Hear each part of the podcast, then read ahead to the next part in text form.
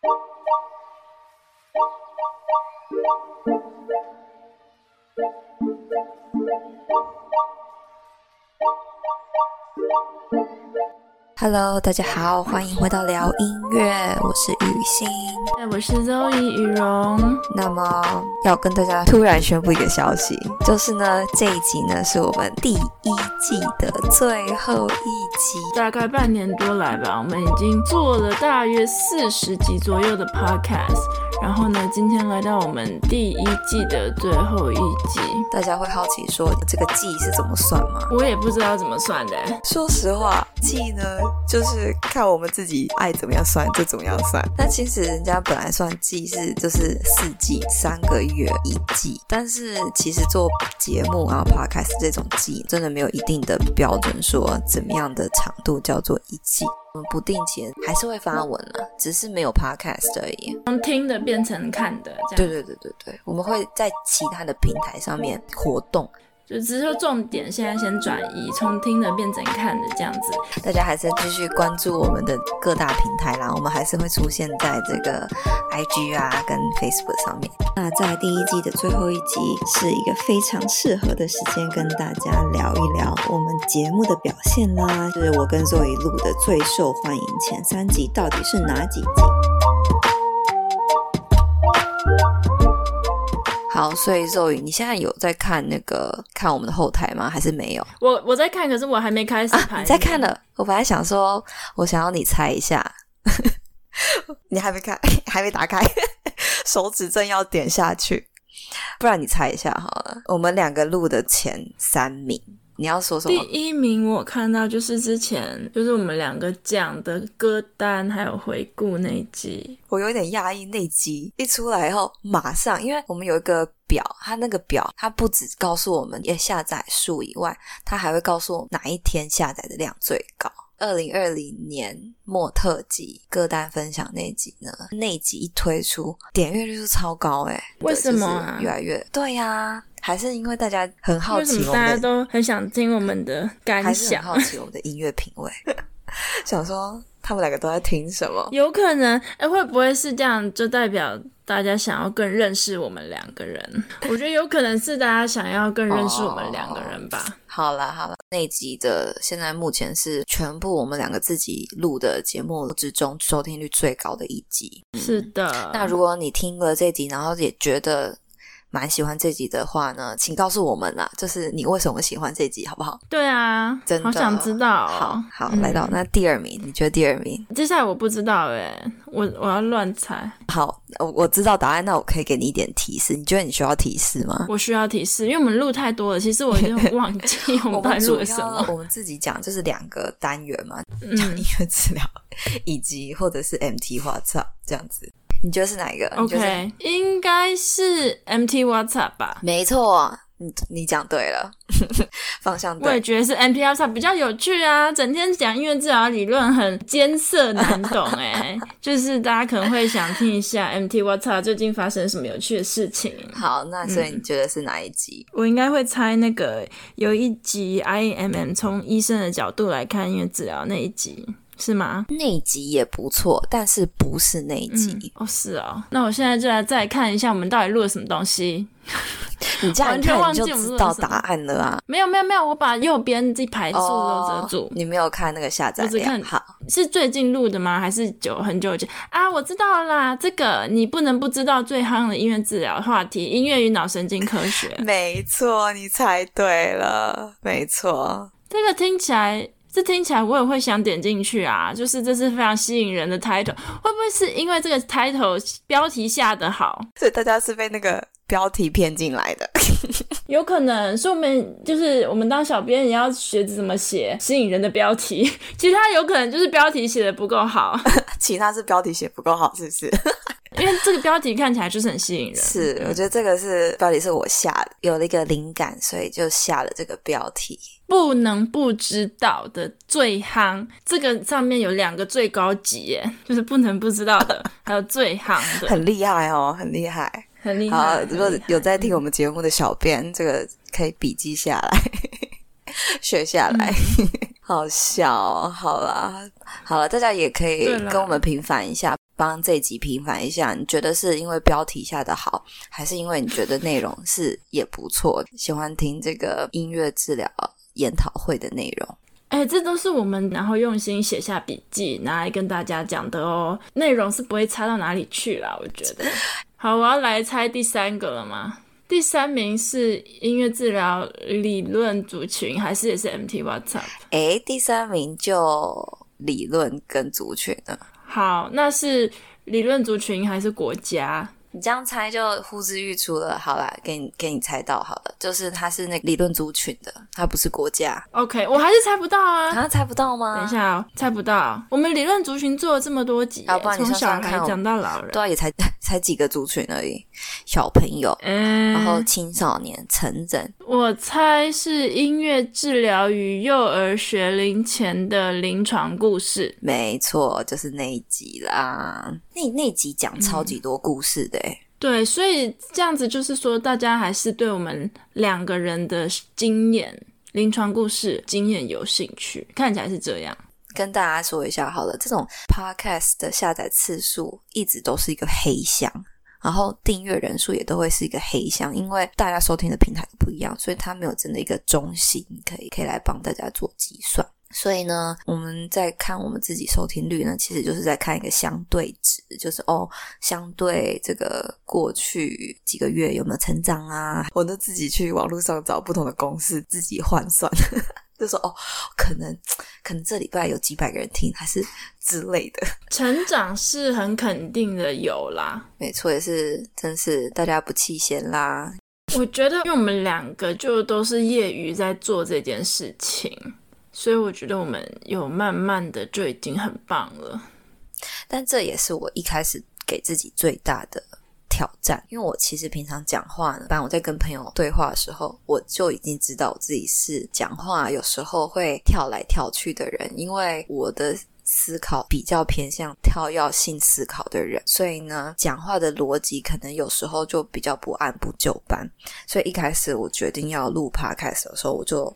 有意识到说，这应该会是我一个蛮大的挑战。那你现在录了六个月，你觉得呢？呃，我就想说，尽量就是照着我们的稿子，然后尽量循着那个脉络来录音，但是常常很多时候都。不会太简单，就算我没有准备访问，可是是正常的啦。我之前教授跟我讲过啊，在做质性研究的时候，这常常都会碰到这样的状况。问这个问题，可是你的访谈的那个对象，他可能达到别一题的答案，就是访问者要怎么样问到问题的核心，然后。所以你觉得你在做访问的时候，你有觉得有挑战吗？要看人诶，有些来宾确实是他的头脑就是思考的比较快，tempo 比较快，就可能就会达到另外一题的事情，所以我就会想要把他拉回来，然后他有可能会讲到一些更多我没有想过的新思维，所以我觉得也很很 OK 啊，就是他可以让我们学习到很多事情，这样也很 OK。那你会觉得紧张吗？嗯，我觉得还好诶，我觉得来宾愿意让我们访问，我是很感激，然后要跟他们学习的心态来做访谈，紧张倒是还好。所以呢，其实呢，我们聊音乐就是 Zoe 是非常照的，只要访谈的时候呢，Zoe 都信心满满准备好了，就是要跟我的来宾好好的聊天。你是会紧张的吗？对啊，我每次要跟不同人讲话，我都会紧张，不是那种紧张到无法自我控制的紧张，但是我总是会觉得说，哦，这时间很宝贵，真的是让来宾们能好好的尽兴的分享，所以我都会怕说，哦，我会不会没有准备好，然后让他受访者很出戏。不会啦，我觉得我们都准备了很多啊，我们的访纲至少都有写一面呢，尽力啦，就是，所以我觉得我们都是有在做功课的，因为我会觉得录 podcast，大家常常会想听的是生活中真实真诚的那一面。所以我就是就是想尽量呈现这个来宾他真实他自己想说的事情。哦，对，还有我们自从录 podcast 开始，我们就买了很多奇奇怪怪的麦克风，就是各种升级。欸、对，我买了两个。研究说，我买了三个。应该是从便宜的换到贵的吧，对不对？对对对，而且我在台湾也看，我在德国回来也看，然后可以实就实体买，不能实体买就网购买，就是开始研究不同的麦克风，从从小买到大，就是我有最小的那种小蜜蜂的，我有比如说很多 YouTube 他们录什么 Vlog 也会有那种桌上的麦克 USB 麦克风，对，好好笑。而且你一开始买的那个麦克风，我好像就。我好像就是一直催促你，就说，我就说你不要再用那个了，好不好？你换一个高级一点的。然后结果把你推坑推到一个麦克风的深渊的坑里面，就买了三个。对，麦克风真的是一个深渊呢。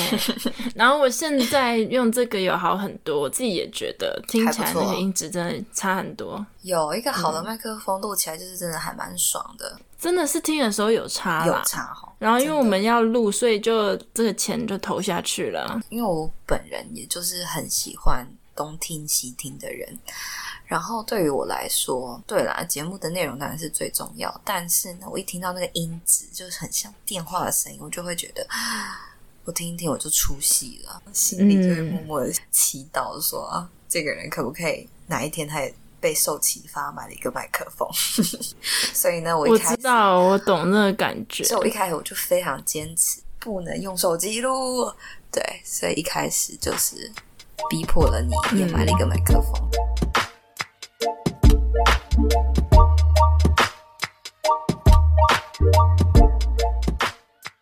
对、嗯，好，我想要问你，Zoe，那你觉得你你本人你最喜欢哪一集？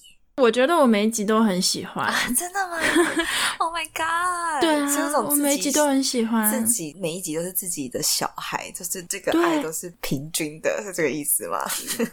对，但是你真的一定要我选一集吗？嗯，嗯，一定要选，一定选一集。哦，那就是每一集都很喜欢。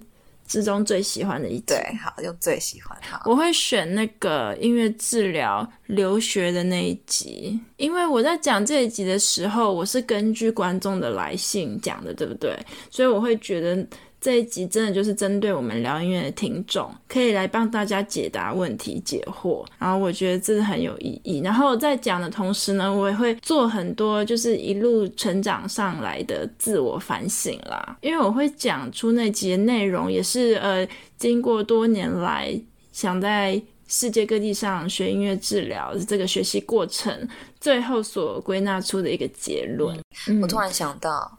你之前跟我说到，就是这次你写的论文就是跟音乐治疗教育有关系的嘛，对不对？对，跟音乐治疗的教育有关系。你要不要大概分享一下，就是你的论文，嗯，你为什么会想要选这个主题啊？然后你写完以后，你觉得对你来说，你觉得最大的 take away 是什么？我天哪，我觉得我已经失忆了啊！有这么？虽然说我论文也是也没有很久以前交，但是对啊，你才去年才刚写完，好吗？你。不然你就说一下你为什么选这个主题好了啦。我选这个主题是因为我在念硕士这两年，就是有默默的一直在观察我身边的同学啦，哈哈，觉得很有趣啊。为什么这群人会来德国念书？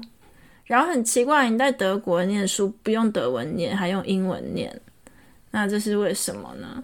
所以，这就是牵扯到很多事情啦，牵扯到比如说全球化里面这个世界共通的语言是什么，然后还有就是呃，这个高等教育的政策啊，为什么这个德国的大学要吸引国际的学生来？然后呢，又因为这个政策会影响教授们的资格，不是所有德国老师都会讲英文。所以其实这是对大家来都是一个挑战啦。这个 wave 这个挑战来了，他们是怎么样应对的呢？从学校方面怎么应对，然后学生这方面又是怎么应对？我是觉得蛮有趣的。然后因为我们是算第一届吧，这样一个论文题目也是非常的受到我教授的支持啊。他也是很想知道我们这群学生，我们也像一个白老鼠啦，就是感觉像我们 我们在做实验这样子。不知道这个 program 成不成立得起来，然后这群学生未来的动向，或者这群学生他们在这两年中 master master program 里面，呃，一路走上来的心路历程。你觉得嘞？就是你这样子写完一个论文，你觉得音乐治疗教育会以怎么样的方式去发展啊？因为我相信你，写论文的时候，你应该有观察到，就是现在的教育方式跟。过去二三十年前一定是差非常多的，有吗？就是我看到的不只是音乐治疗了，因为是更大方面，就是国与国之间的关系，或是这个社会制度下面的经济状况。所以你的意思是说，就是音乐治疗课程的设计是跟这些有关系？其实也不是音乐治疗，就是什么科系都是这样子的意思吗？哦，对，我的论文里面有引用了，就是 WTO 啦，World Trade Organization，反正它里面就有写到说，高等教育是这个 service，也是算一种经济与贸易。也是一种 business。那我看到的更多是这一块，就是可能比较 dominate 的、比较强势的文化、强势的国家，它可能呢就会输出，或者是更多的学生就会想要往那边靠拢，因为那感觉比较强势。那其他比较没有这么强势的国家呢，他们也会找到自己的一些立足点啦，但是他吸引过来的学生，可能就是又是不一样的一群学生。那你觉得我们这样子学的音乐治疗是被人家文化殖民的人吗？你这个问题非常好。那你说说你看法。文化殖民，这也是上次二零二零年啊 WFMT 他们在南非探讨的一个非常大的问题，就是 decolonization。其实南非是组成很多是白人，但你想要非洲这个大陆块上面大部分都是黑人，对不对？那为什么就比如说黑人有很多部落啊，呃，一些灵媒啊，里面一些长老，他们也做了很多仪式。那那些仪式之下的音乐是什么？他们也是很有疗愈性。但是我们今天学的呢，可能又是不一样，是科学实证下面。在讲的音乐治疗是 evidence-based 的音乐治疗，那我就想想看哦，谁是科学家？哪些人是科学家？这套系统是谁建立出来的？就是这些欧美的西方国家。是的，那你觉得，所以我们为什么要？开这个 podcast，为什么我们要把这个音乐治疗，尤其就是这个西方国家的这个科学科这个产物来介绍给大家呢？我觉得我们可以介绍给大家，但是我们没有说一定要全部都挪用，有没有？就是全部都 imported。我们还是要知道自己的根在哪里，就是我们本身有的文化背景，一直在反省，说怎么样我们才可以把这一套的做法在这个本土上面发展得更好。这个讨论也存在非常的久，并不是说，嗯，好像我们今天随意聊才突然诶跑出来的一个新话题，其实不是。我当然一开始我在学习的时候。就是我第我我听到音乐治疗，然后我决定去学音乐治疗，成为一个音乐治疗师的时候，我根本没有想过我们现在在讨论这件事情，就是它好在哪里？我是一味的觉得它好吗？那其实这一路上呢，就是你还是要找到你自己的一个。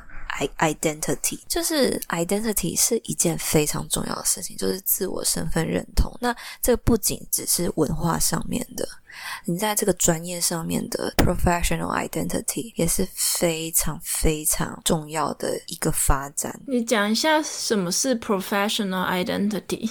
其实我的论文呢，我写到最后，我觉得我应该就是在探讨这个问题。好，从一开始你要来解释音乐治疗是什么好了，音乐治疗师是谁，这个都不简单。其实就是因为我们这种专业身份认同不明显。首先，它当然是比较新兴一点嘛。那第二个，它的本质就是它很跨领域，所以呢。这样子的本质就会造成专业认同上面就是产生一点点困难。那讲到后来，我们又会说这个大家都可以使用音乐啊，不是只有音乐治疗师可以使用音乐。但是那到底音乐治疗师？又为什么你是要接受这样子的训练，或者说怎么样怎么样的一些资格才能成为音乐治疗师呢？对不对？那我觉得这真的是要回到每个音乐治疗师自己身上，你是不是真的有好好的去去了解到你代表的是一个怎么样的专业，怎么样的一个音乐治疗师，然后你跟你这一群的同行，我们 shared values，就是我们一起可以说是就是一起捍卫的价值观，或者说一起正在一起努力的方向，是不是就是一致的这样子？那我觉得这些其实现在讲就是很很大啦，很广，执行上面它是有细节在的。音乐治疗师们自己就是真的是去思考这件事情，然后我觉得这个其实也算是一个关卡，就是说你到底就是这条路你可不可以走的比较长、比较久？这关乎你有没有一个扎实的这种。专业身份认同，我觉得是很相关的。虽然我没有做过任何的调查，个人的观察，我觉得每一个我非常崇拜的大师，音乐治疗师大师呢，他这个专业上面的自我认同是都非常非常扎实，他都非常知道自己在做什么。你讲的好有深度哦！我是很老实，觉得其实每个音乐治疗师读完，就你的职涯才正要开始。然后这个挑战才会找上你。我现在讲这个，并不是说我觉得我已经想开想透，我已经 overcome 这一切，不是，我觉得不是这个意思。但就是说，我觉得我每一阵子就会有有感觉到，就是说，哎，我到底在干嘛？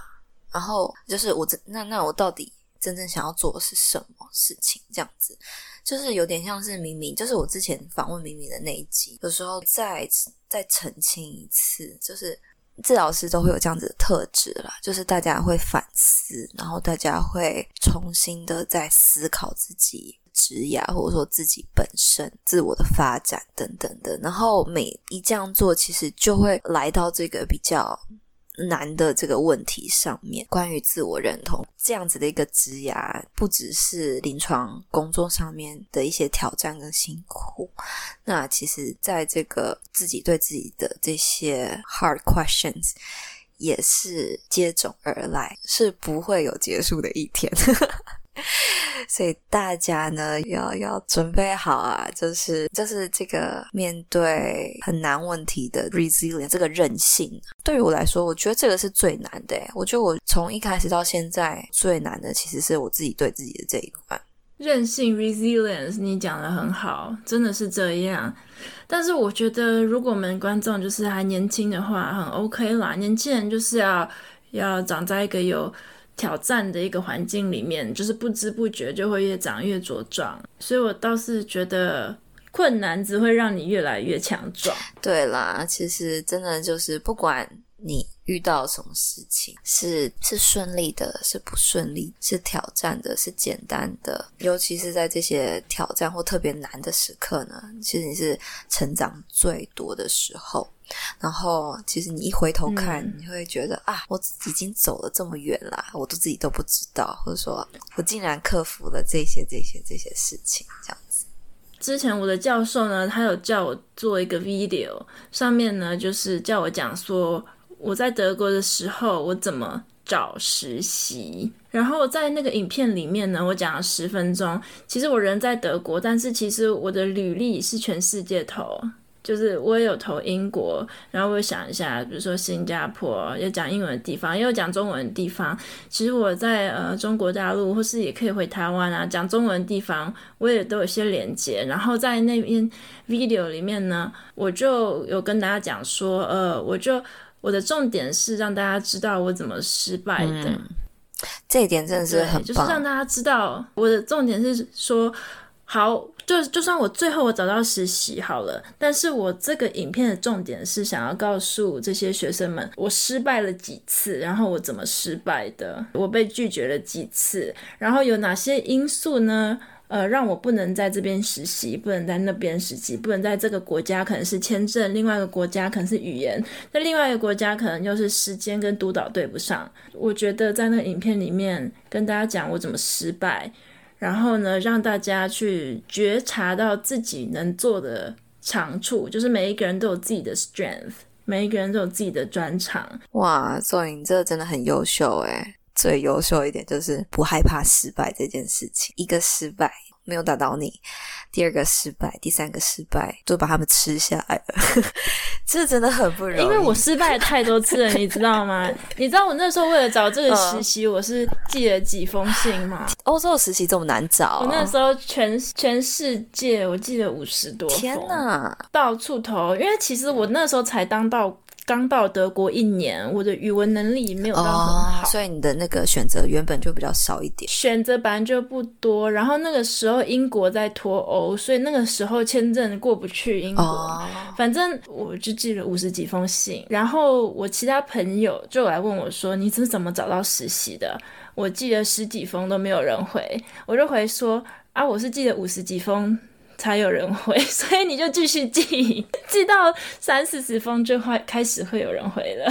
真的是要学会衡量一下你的劣势或者优势在哪里。如果真的是身处于劣势的话，你需要把事情做到一个最极致跟最极端，就是做到最好的，做到。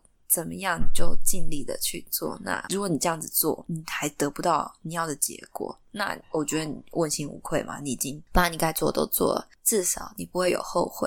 然后，但是如果你这样做，那最后你也得到你要的这个机会跟结果，这也就是你应得的，因为你就是这么努力的去争取的，为你自己争取了这样子。对，我们好有深度哦，这一集经验谈啊，这是这是真的经验谈。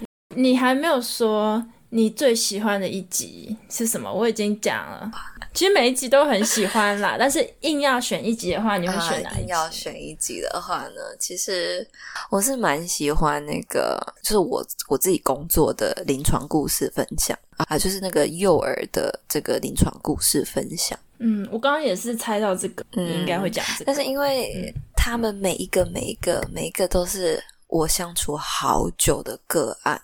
最长的个案可以长达到这一年半两年这样子，我这次都分享出来，都是我们相处非常久，然后嗯，就真的就是他们真真实实的就在我的生活中。虽然这是我的工作，但是这样子的关系呢，我觉得很单纯，但也很深刻。所以我就觉得说，在讲那集的时候。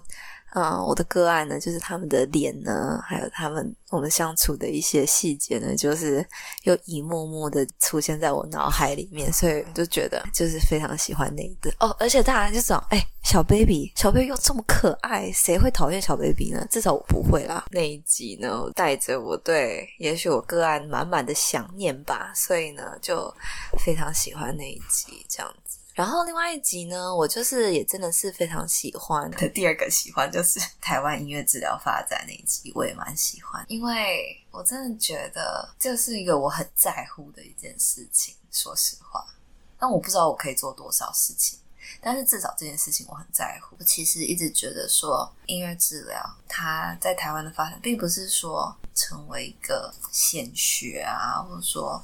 成为一个很热门的东西，我的心里想的并不是这样子。我只是觉得说，这个领域的一些特质，我觉得它是可以透过这样子的工作，去让更多人，就是去影响到更多人，或者说带起这样子的一个风气。如果这样子的一个专业可以在台湾发展起来话，是不是让更多人一起开始重视起这些事情？比如说，像我们在工作的时候很注重就是平权 （client center） 这件事情。然后说 cultural center 就是要以客户为主、客户为中心的服务，然后以尊重对方的文化来提供相对应的服务，这样子的思维。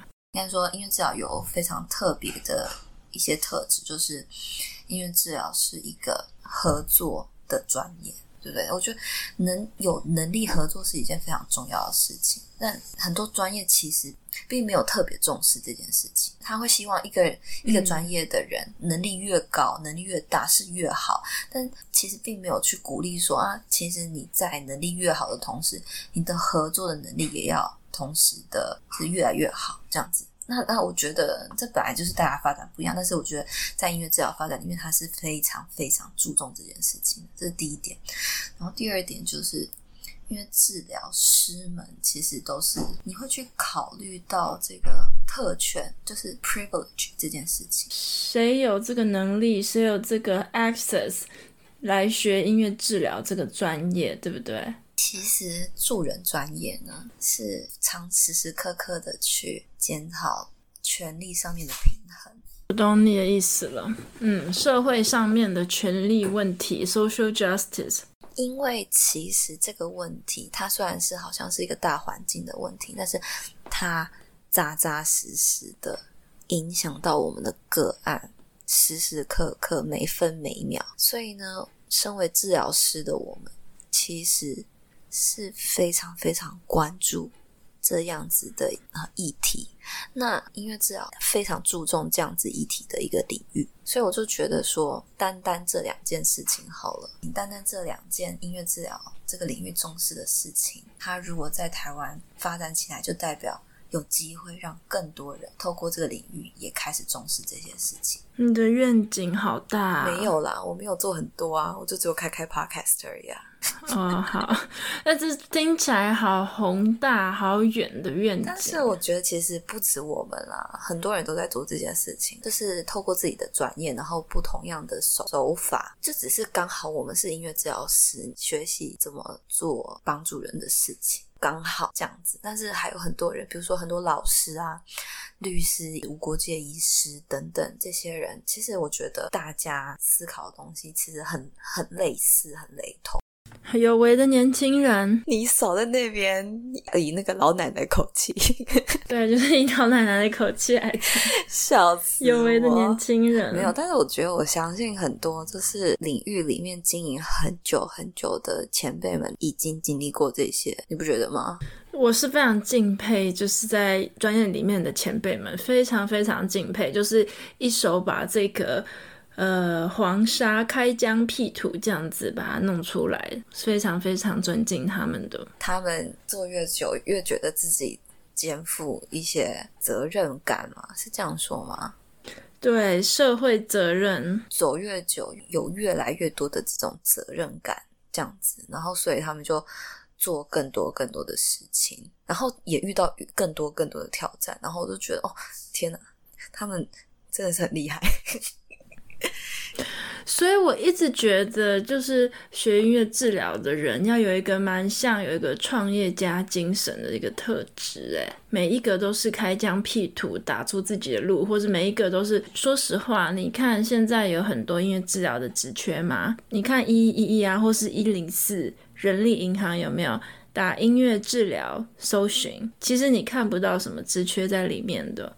但是这世界上，这个社会上还是非常需要音乐治疗师，它的可能性很大。你看，我们有讲到从最小的到最老的，这个整个 lifespan，这个人的一生呢，可能都获得一些不同功能上的康复，各种各种不同的好处。你以这样子的思维来想，其实它的可能性是非常大的，只是说每一个人要自己去创造自己的那个位置。所以我觉得学到现在，有时候呢，我们都是在做人，就是我们做事都可以做得还不错。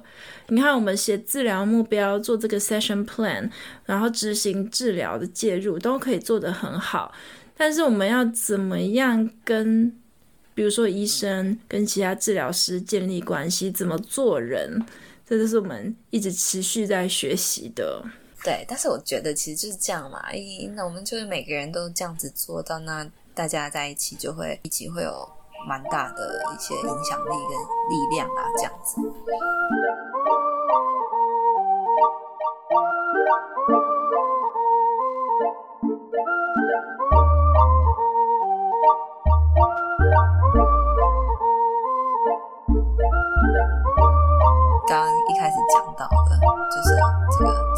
事件宣布啦，就是 podcast 的部分会稍微的暂停。那我们要做什么呢？就是说，大家知道我们有很多平台吧，有点贪心，就是我们有就是网络文章的平台，然后我们也有 YouTube，然后还有这个 social media 的这些平台啊，那。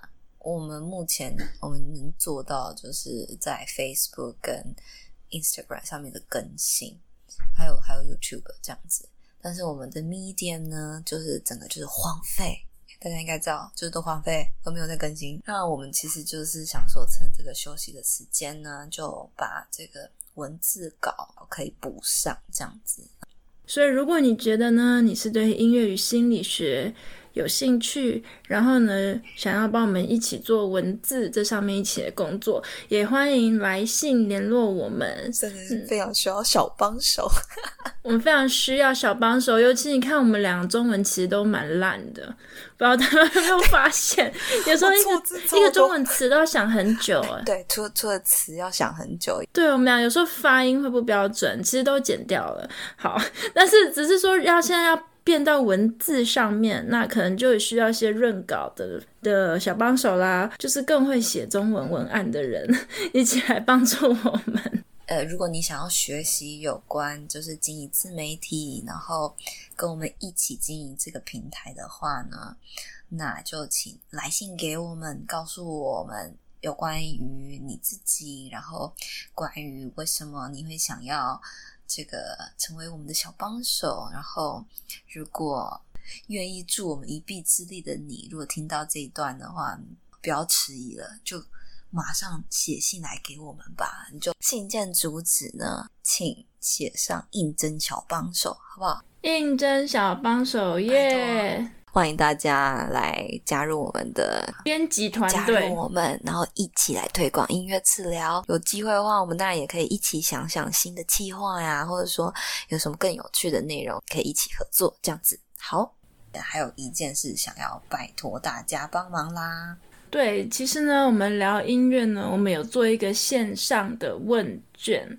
那这个问卷调查就是对我们 podcast 的内容的感想，或是有什么需要我们改进的地方，大家都可以在问卷上面写出。然后呢，我们都可以依据大家的建议，或是想要知道更多地方的事情来做调整。